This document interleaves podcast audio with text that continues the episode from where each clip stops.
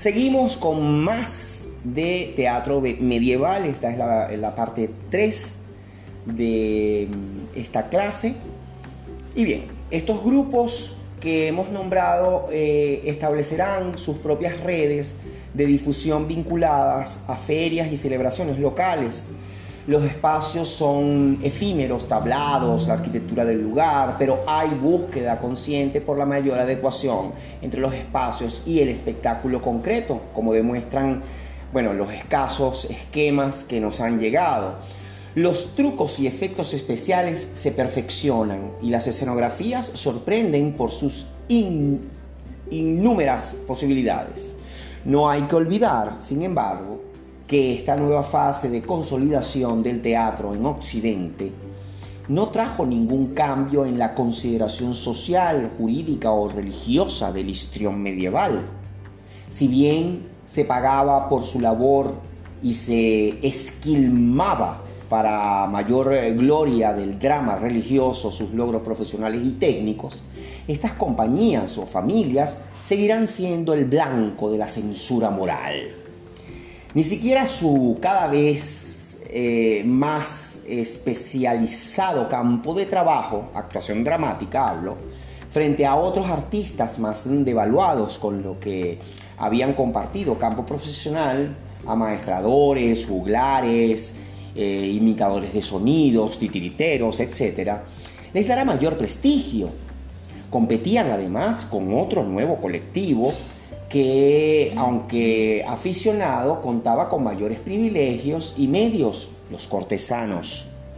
La corte medieval era, en los momentos de ocio guerrero, un espacio complejo en el que la exhibición del poder individual y del clan familiar se articulaba con la ceremonia del cortejo sexual siendo uno de los pocos lugares de convivencia mixta en el mundo aristocrático, la corte reflejaba todas las tensiones bélicas y amorosas en sus producciones.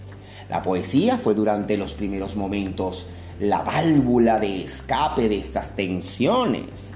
Como podemos ver en los cancioneros cortesanos, Gran parte de esta poesía, incluyendo la de juglares y trovadores ocasionales de clase baja, es una poesía de combate contra un rival de batalla o poético o contra la resistencia amorosa de una dama, la conquista. Esta agresividad podía incluso combinar en una sola composición esta doble faz bélico-sexual las serranillas del marqués de Santillana, por ejemplo, describen el encuentro sexual con una pastora en un lugar que es dominio, fue conquistado por el propio marqués. Tampoco los torneos y demás juegos de destreza escapan a esta doble faceta. El auge cada vez mayor de la cortesía como signo distintivo de esta clase cortesana obliga a una mayor exhibición de recursos y ceremonias. No solo se fomenta para entrenamiento de la misma corte, también se descubre su efecto de legitimador de los derechos de clase ante los que no detentan el poder. Al igual que la iglesia, la aristocracia y la monarquía medieval harán de la representación teatral el marco ideal de ostentación de sus símbolos. Y por supuesto, el histrión vuelve a ser, en muchas ocasiones, quien provoca del tono lúdico requerido compartido, esta vez con los dueños del espacio cortesano. Ahora bien, mientras el sacerdote rara vez pasaba del papel de mantenedor económico del espectáculo o con veleidades de autor, suministraba el guion. Dentro de la variada fauna cortesana hay letrados que, que escriben nobles, que quieren añadir a su currículum guerreros otros títulos de cortesía y damas que participan activamente en la vida lúdica de la corte. La aparición de la mujer en este ámbito escénico es una gran novedad. Ellas no podían actuar en los dramas religiosos públicos. Por otro lado, las escasas referencias a juglares las asimilan a prostitutas y soldaderas. Pero en la corte, ante el escogido público de sus iguales, las damas son una parte esencial de los nuevos modelos amorosos, escenas pastoriles, alegorías novelescas, celebración de actos festivos como cumpleaños o bautizos o el simple entrenamiento. Son algunos de los episodios teatralizados en este nuevo marco.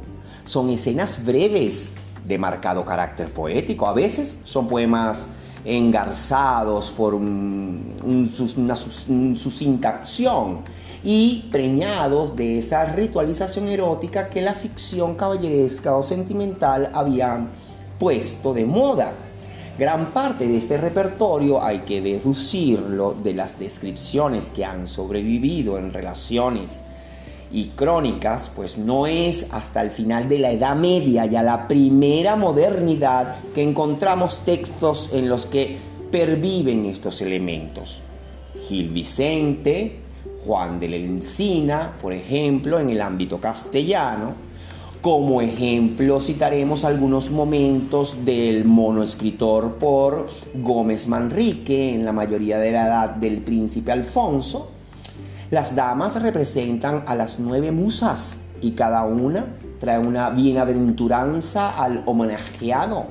Comienza con un escrito en prosa laudatorio que da paso a la primera musa. Mencía de la Torre llevó el hado siguiente. A tu real excelencia venimos a estas hadas, inducidas a guiadas por la mm, divinal esencia cada cual de su figura, te, te adaremos arreo. Que las dichas y ventura obedezcan tu deseo. Las siguientes hadas le entregarán justicia, franqueza, doña Juana de Valencia lleva.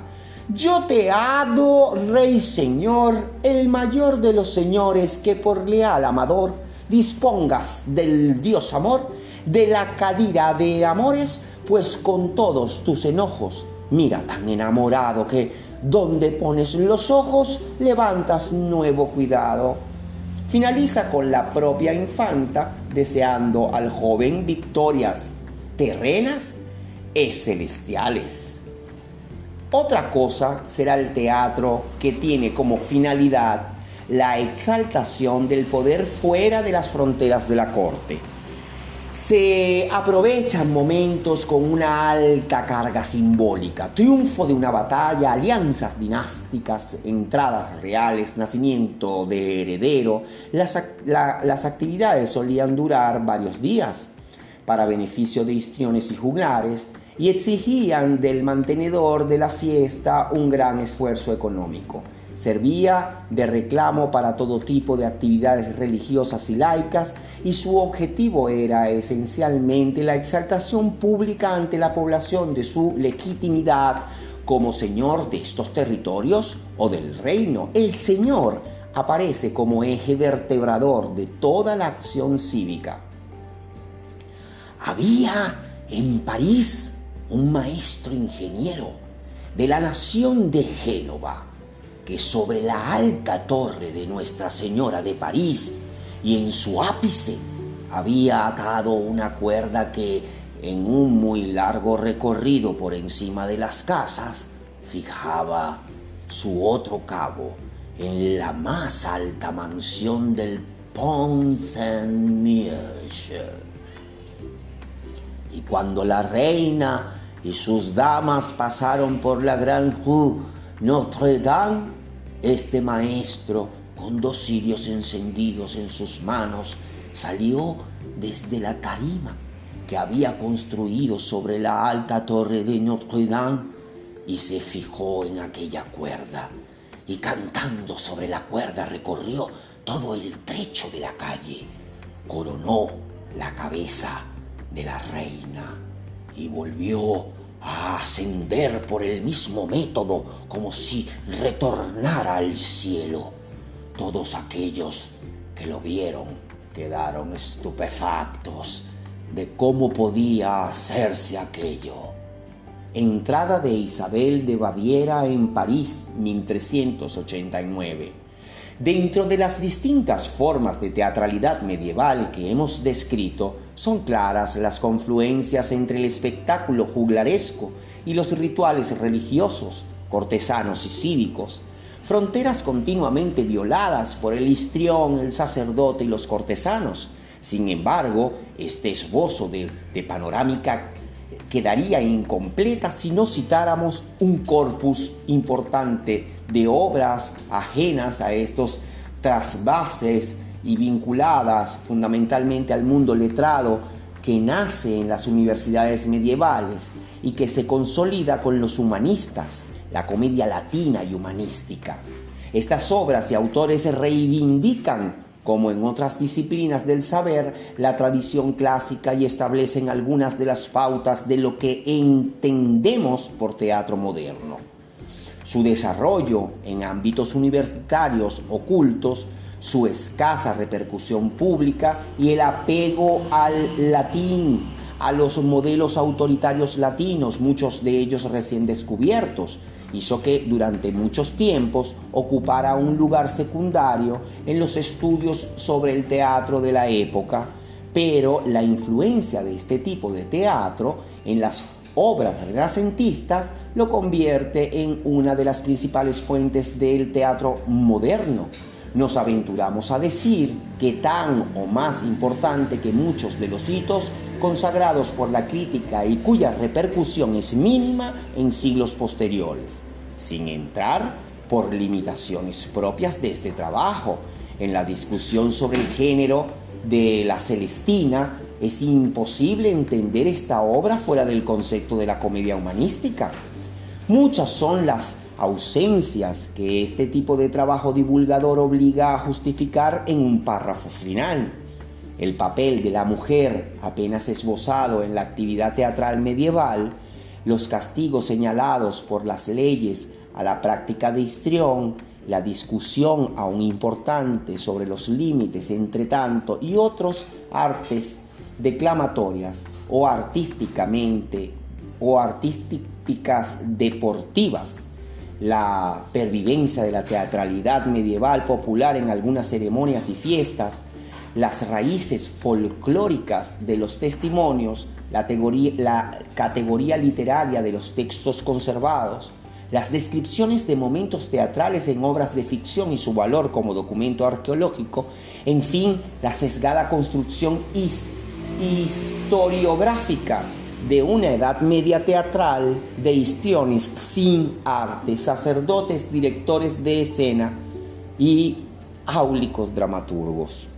Quizás la historia del teatro medieval no esté completamente por escribir, pero sí presenta suficientes lagunas de interpretación, de relectura, de contextualización y de algo de imaginación como para disfrutar, perdón, como para disculpar que este trabajo no sea la deseada panorámica, sino su cuestionamiento. Y todo esto es a mano de lápiz de José Antonio Ramos Arteaga, quien es el constructor de este maravilloso artículo sobre el teatro medieval.